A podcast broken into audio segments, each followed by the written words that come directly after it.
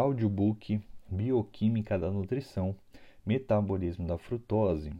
Pessoal, hoje falaremos sobre o metabolismo da frutose, que difere muito pouco do metabolismo da glicólise.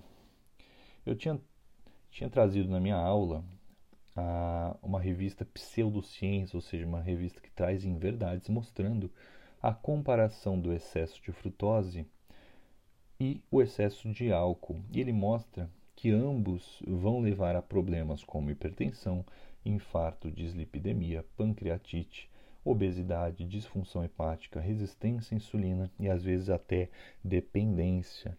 Porém, o que nós precisamos analisar sobre isso é da onde está vindo esse excesso de frutose.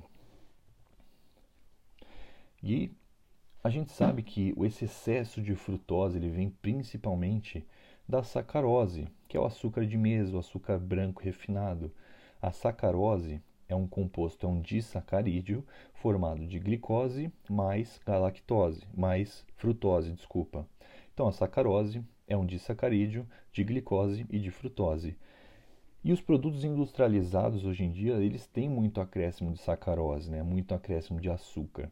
E é esse açúcar em excesso que nós vamos ocasionar no excesso de frutose. Eu trouxe um artigo, esse artigo ele chama Frutose em Humanos, Efeitos Metabólicos, Utilização Clínica e Erros Inatos Associados. É da Revista de Nutrição de Campinas, de 2005. E o, o autor fala, nos últimos anos, especialmente em países desenvolvidos, seu consumo, ou seja, o consumo de frutose, tem aumentado acentuadamente em virtude do emprego como adoçante em produtos industrializados, a ingestão de frutose, especialmente aquela presente nos alimentos industrializados, deve ser feita com cuidado, sempre, sempre sob a supervisão de um profissional da saúde. Ou seja, aí ele já nos traz uma informação que o excesso de frutose vem principalmente dos alimentos industrializados, do açúcar que esses alimentos têm. E tá bom, quanto que é muita frutose?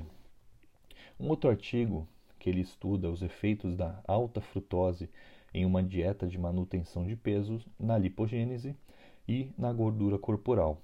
O autor cita que dietas de alta frutose, ou seja, dietas de 20 a 25% ou mais do total de calorias energéticas que você ingere é, ao longo do dia, né, vindo de frutose, representam esse, essa alta frutose, ou seja, é, uma quantidade alta de frutose seria de 20 a 25% do total de calorias que você consome do, por dia.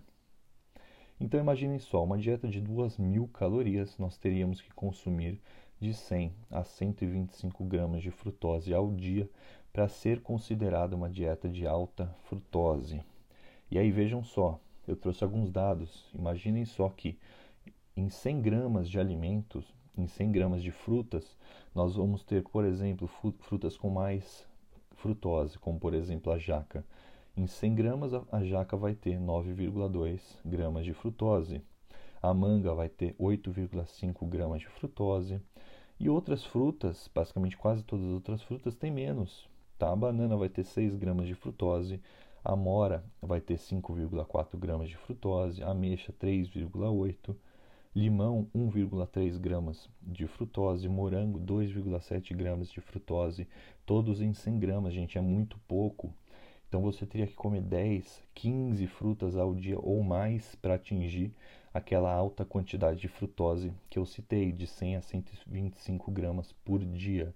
Então não é das frutas que vem o excesso de frutose, é dos alimentos industrializados ricos em açúcar.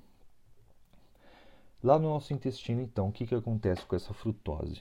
A frutose veio provavelmente da sacarose, certo? A gente digeriu esse disacarídeo formamos frutose, galactose, glicose no nosso intestino, os monossacarídeos.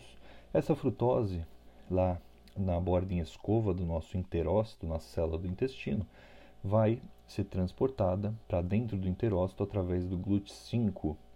E na membrana basolateral, que vai cair na corrente sanguínea, então essa frutose, essa frutose vai atravessar essa membrana lateral através do transportador frut, é, GLUT2. E como que ocorre então o metabolismo da frutose? Gente, é bem simples o metabolismo. A frutose ela vai ganhar um fosfato e vai virar frutose 1-fosfato. Quem faz essa conversão de frutose a frutose 1-fosfato é a enzima frutoquinase. Essa frutose, então, 1-fosfato, ela vai ser quebrada pela enzima aldolase e a gente vai formar dihidroxetonafosfato e gliceraldeído. O dihidroxetonafosfato, vocês sabem, eu já falei para vocês que é um intermediário da glicólise, ou seja, já vai para a via da glicólise e continuar as reações até é, o final, até a gente entrar no ciclo de Krebs e produzir energia. E o gliceraldeído que foi formado vai também ganhar um fosfato e vai se transformar então de, em gliceraldeído 3-fosfato. Quem faz essa conversão é a enzima triose quinase. E o gliceraldeído 3-fosfato formado também já é o intermediário do, do, da glicólise, ou seja, vai sofrer também todas as reações e formamos energia no final. E por que a gente fala que a frutose exerce uma, um poder, né, uma capacidade maior de acumular gordura do que o excesso de glicose, por exemplo? Na via da glicólise, quando nós temos a conversão de frutose 6-fosfato a frutose 1,6-bifosfato, quem faz essa conversão é a enzima fosfofrutoquinase 1. Essa enzima ela vai sofrer uma inibição pelo excesso de energia na célula, ou seja, o excesso calórico. É, então, o excesso de ATP ou mesmo o excesso de citrato vão inibir essa enzima fosfofrutoquinase 1, que é uma enzima da glicólise, consequentemente vai inibir a via da glicólise. E a gente não vai então continuar as reações e vai inibir a produção de energia, justamente porque o nosso corpo já entende que a gente está em excesso de, ATP, excesso de citrato, excesso energético celular, não precisa mais fazer glicólise. Então esse excesso inibe essa enzima. Já a frutose, a, a enzima fosf, a frutoquinase, que é a enzima que converte frutose a frutose 1-fosfato, essa enzima não tem nenhum inibidor, ou seja, mesmo que você consuma uma alta quantidade calórica, nenhum, nenhum excesso de ATP, nenhum excesso de citrato, nenhum excesso calórico no geral vai inibir a ação dessa enzima, ou seja, as reações da quebra da frutose, do metabolismo da frutose vai ocorrer naturalmente, mesmo em excesso calórico. É por isso, é daí que a gente tem essa informação que realmente o excesso de frutose pode gerar mais gordura do que o excesso de glicose, porque o excesso calórico da, na glicólise existe um inibidor. Né? A gente consegue inibir uma enzima da via da glicólise e inibir esse processo. Já quando comparado à frutose, nós não conseguimos inibir essa via da frutose. E como que a gente vai gerar então gordura a, partir da frutose? Falei para vocês então que a frutose 1-fosfato que ganhou então, né, foi a frutose que ganhou um fosfato, formamos frutose 1-fosfato.